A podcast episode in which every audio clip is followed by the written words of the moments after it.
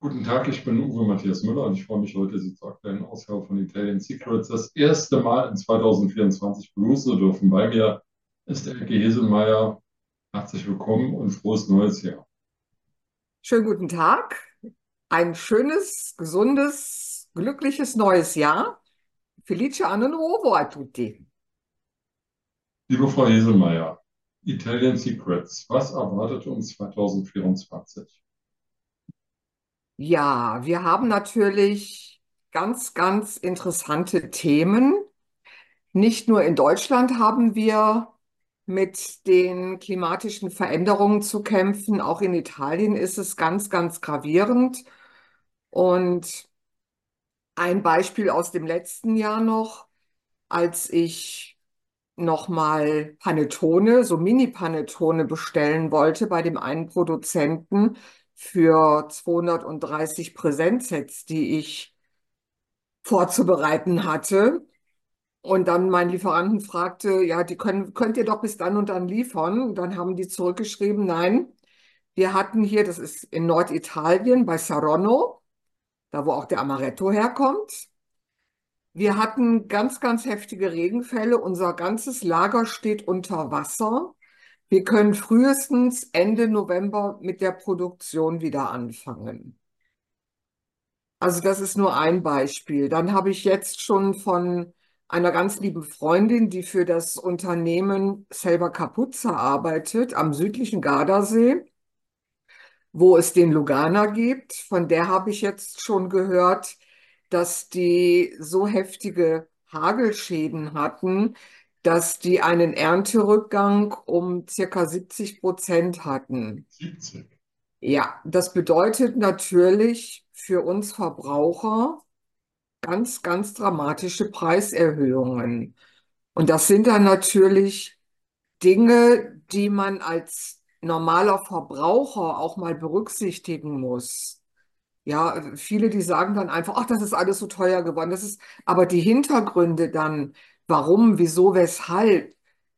Das können wir hier zum Beispiel aufdecken, dadurch, dass ich eben die Connections habe und auch aus erster Hand weiß, wie sieht es dort aus, wie ist die aktuelle Situation, kann ich dann natürlich auch sagen, warum jetzt auf einmal die Preise so dramatisch in die Höhe gehen. Wir hatten ja ähm, auch im Spätsommer, glaube ich, letzten Jahres in der Emilia Romana eine, eine große Flut. Und dort gibt es ja nicht nur für Industrie, sondern auch für Landwirtschaft. Ich höre auch, dass Olivenbäume befallen werden von irgendwelchen Schädlingen, sodass da auch die Ernten zurückgehen. Also da gibt es schon gravierende Probleme. Nicht? Ja, also nicht nur bei Wein, genau wie Sie schon sagten, auch Olivenöl. Die Ernte ist in diesem Jahr in ganz, ganz vielen Gegenden nicht so üppig ausgefallen wie in der Vergangenheit.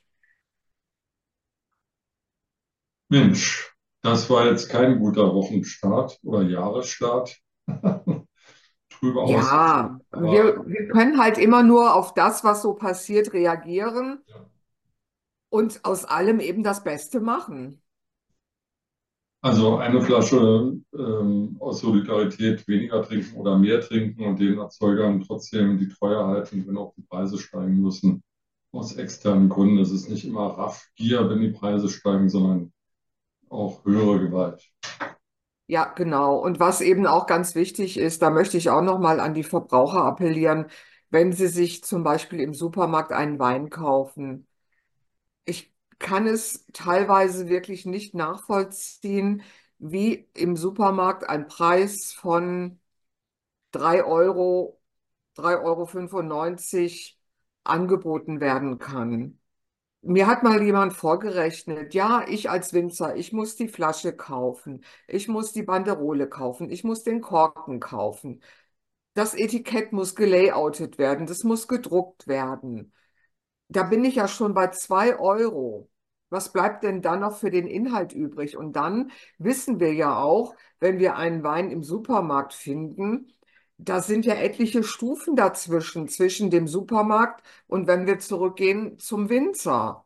Das ist ja nicht nur eine Stufe. Der Supermarkt bezieht ja den Wein auch nicht direkt vom Winzer. Und jeder, der dazwischen geschaltet ist, der will etwas verdienen. Und deswegen sollte sich jeder eigentlich mal sagen, also ein Wein für 3,50 Euro oder 3,95 Euro, das kann einfach nicht sein. Davon lasse ich die Finger. Und ich selber, ich habe natürlich, ich mache ja manchmal so die Vergleiche und trinke dann einfach mal einen billigen Wein, aber wirklich einen billigen, um dann einfach zu gucken, wie wirkt der auf meinen Körper. Und meistens habe ich dann wirklich einen Schädel. Weil das kann einfach nicht sein.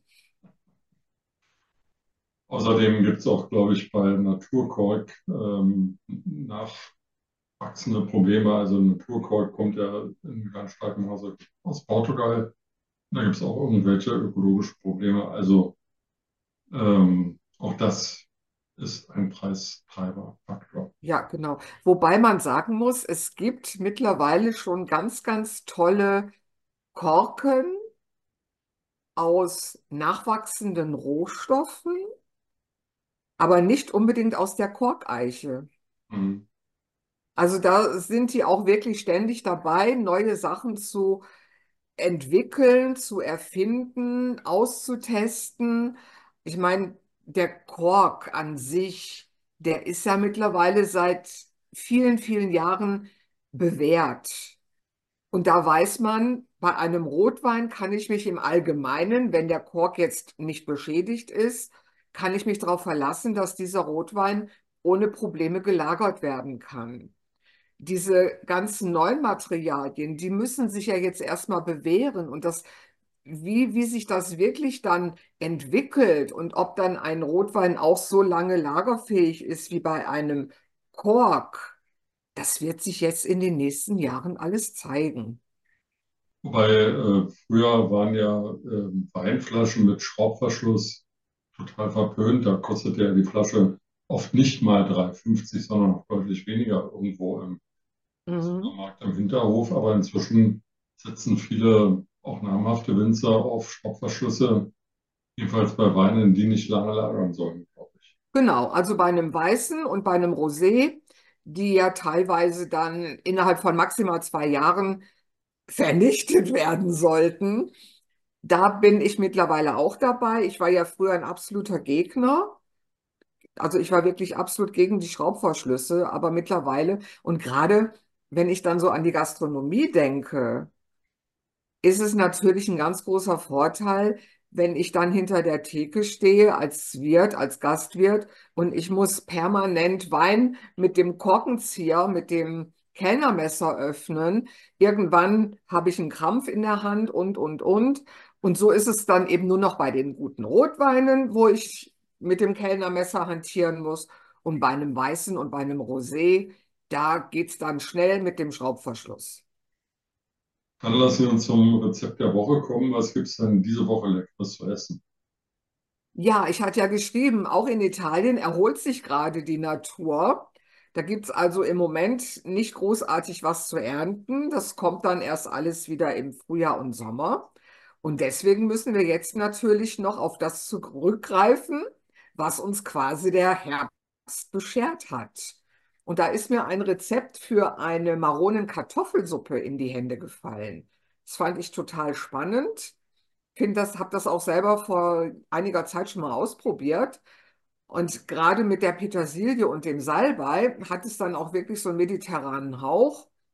Und wenn es dann ein bisschen ungemütlich ist, wie gerade, wir haben hier in Wiesbaden auch teilweise heftigen Sturm. Und dann tut so ein Süppchen, so ein Cremesüppchen einfach nur gut. Aber so ein Süppchen ist auch relativ trocken. Das muss man mit irgendwas runterspülen. Was empfehlen Sie denn da? Ja, da habe ich einen meiner Lieblingsweißweine aus der Region Le Marche. Der ist unheimlich fruchtig und sehr, sehr aromatisch. Das ist ein Pecorino. Also der hat wirklich eine unheimlich tolle Note von, von Aromen. Das ist gigantisch. Den sollte man unbedingt ausprobieren unbedingt zu diesem Süppchen trinken. Okay. Pecorino, wie der gleichnamige Käse? Ja, wenn ich einen Pecorino bei meinen Veranstaltungen kredenze, dann werde ich teilweise auch ganz irritiert angeschaut.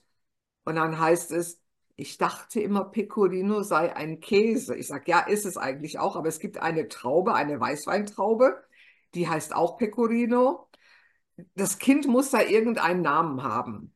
Und um den Pecorino Wein, da ranken sich dann so einige Gerüchte. Mein liebstes ist, dass die Trauben von der Form her ein wenig an Schafsköttel erinnern. Mhm. Okay. Ja. Naja, wenn er besser schmeckt als sie, dann riechen, ist es ja alles okay. Absolut, absolut. Und Sie sehen, Genius24 TV ist Bildungsfernsehen vom Allerfeinsten. Wir lernen jedes Mal was dazu. Ja, dafür sind wir da. Dafür bin ich für meine Kunden und für alle, die es interessiert, regelmäßig in Italien und lerne immer wieder dazu, um dann eben mit den tollen Stories, mit meinen Erkenntnissen hier in Deutschland die Menschen zu begeistern. Und das machen wir jetzt 52 Wochen lang, das ganze Jahr 2024. Genau. Dann für heute erstmal vielen Dank und ciao. Ich danke auch. Ciao, a presto. Ciao, ciao.